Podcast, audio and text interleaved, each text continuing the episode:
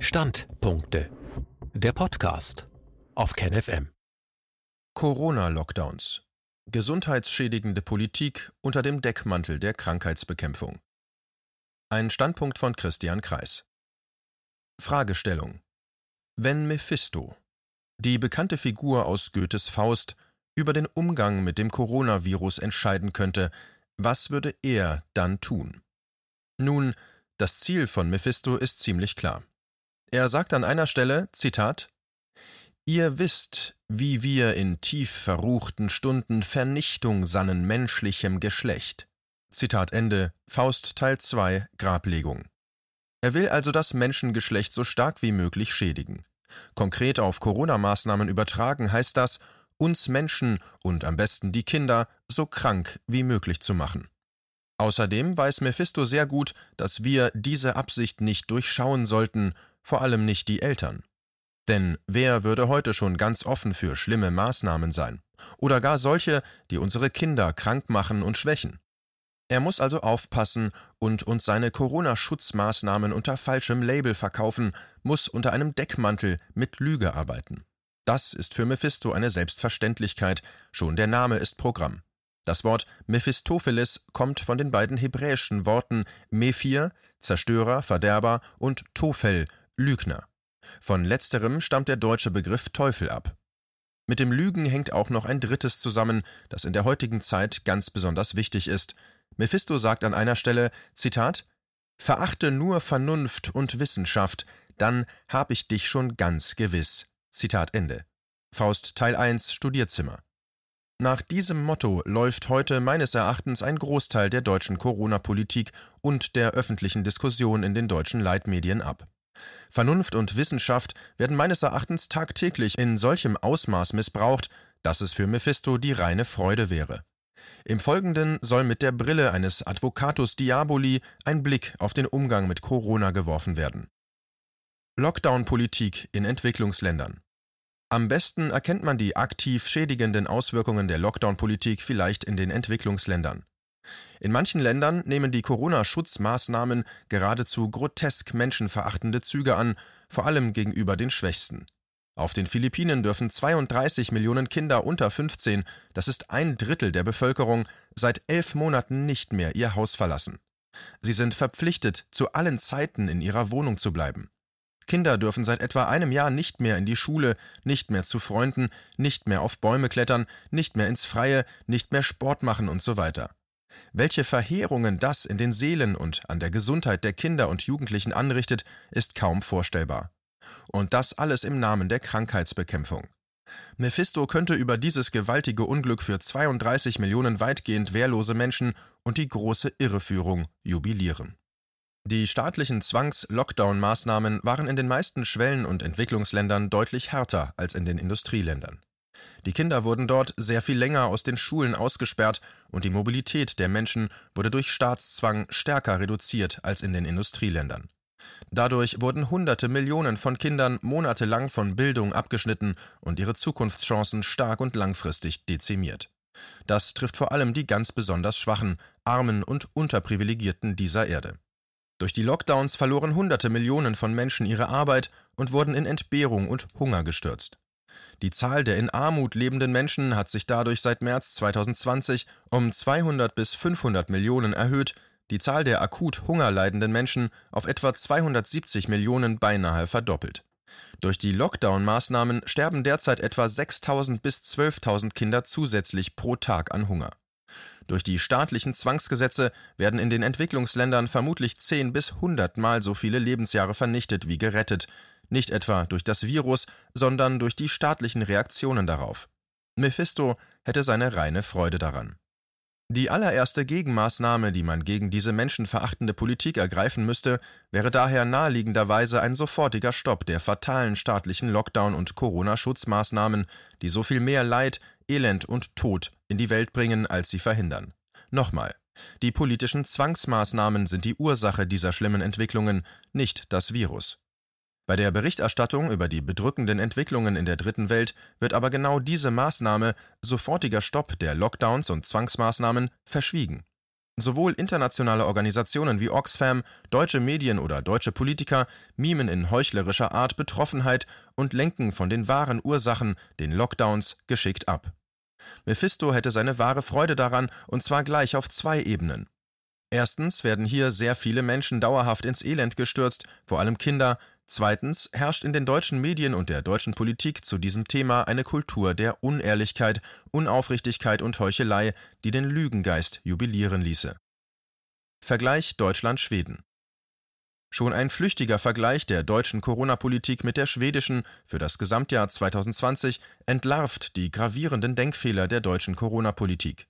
Seit dem 1. Oktober, als die zweite Welle der Pandemie begann, sind in Deutschland, in dem Land mit einem der strengsten Lockdowns in Europa, 692 Menschen pro eine Million Einwohner an Covid-19 gestorben. Quelle Worldometer, Deutschland und Schweden, Stand 17.02.2021. Im gleichen Zeitraum starben in Schweden, in einem Land, in dem es praktisch keinen Lockdown gibt, 668 Menschen pro eine Million Menschen an Covid-19. Diese Zahlen zeigen beeindruckend die Nutz- und Sinnlosigkeit der nicht enden wollenden Lockdown-Maßnahmen in Deutschland seit November 2020 bezogen auf die an oder mit Covid Verstorbenen. Aber nicht nur das. Auch die bevölkerungsbereinigte Gesamtmortalität war in Schweden 2020 nicht signifikant höher als in den Jahren 2015 bis 2018. Die durchschnittliche wöchentliche Mortalität pro eine Million Einwohner betrug 2015 177, 2016 175, 2017 176, 2018 175, 2019 176 und 2020 181. 2019 war ein Jahr mit starker Untersterblichkeit in Schweden, ein Ausreißer nach unten.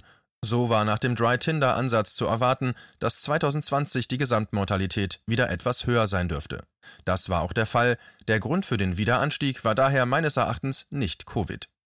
Möglicherweise noch schlimmer als die deutsche Corona-Politik im Vergleich mit Schweden ist der öffentliche Diskurs zu diesem Thema. Die deutschen Leitmedien arbeiten bei dieser Darstellung so irreführend, verzerrend und wahrheitswidrig, dass der Lügengeist Mephisto wieder einmal Grund zu großer Freude hätte. Verachte nur Vernunft und Wissenschaft, so hab ich dich schon unbedingt. In Teil 1 von Faust im Studierzimmer spricht Mephistopheles zu sich selbst über Faust. Zitat Verachte nur Vernunft und Wissenschaft, des Menschen allerhöchste Kraft, lass nur in Blend- und Zauberwerken dich von dem Lügengeist bestärken, so hab ich dich schon unbedingt. Zitat Ende. Mir scheint dies sehr häufig das Grundmotto der deutschen und insbesondere der bayerischen Corona-Politik zu sein. Ein paar aphoristische Beispiele. Meine Familie und ich ruhten uns nach einer Bergwanderung Ende März am Walchensee in Oberbayern aus kommen zwei Polizisten, verlangen in scharfem Ton unsere Ausweise und beschimpfen uns, ja spinnst denn ihr? Auf die Frage, was denn die Rechtsgrundlage der Beschimpfung sei, kam die Antwort wortwörtlich In der Sonne sitzen ist verboten. Das muss man sich auf der Zunge zergehen lassen. In der Sonne sitzen ist verboten. In dem Moment war uns klar, dass Bayern dank Söder verrückt geworden war, den gesunden Menschenverstand verloren hatte. Was stärkt am Ende eines Winters die Widerstandskräfte? Was macht gesund? Bewegung im Freien und Sonne. Genau das wurde verboten. Das gleiche gilt für die Schließung von Sportvereinen, Fitnessstudios, Yogastudios und so weiter und so weiter. Über Monate tat die bayerische Staatsregierung im Frühjahr und erneut seit Herbst alles, um Gesundheit und Widerstandskraft zu schwächen, vor allem bei unseren Kindern. Ein Blick auf Schweden zeigt, dass das alles vollkommen unnötige und unsinnige Maßnahmen sind. Aber dies öffentlich anzusprechen, sorgt dafür, dass man diffamiert wird.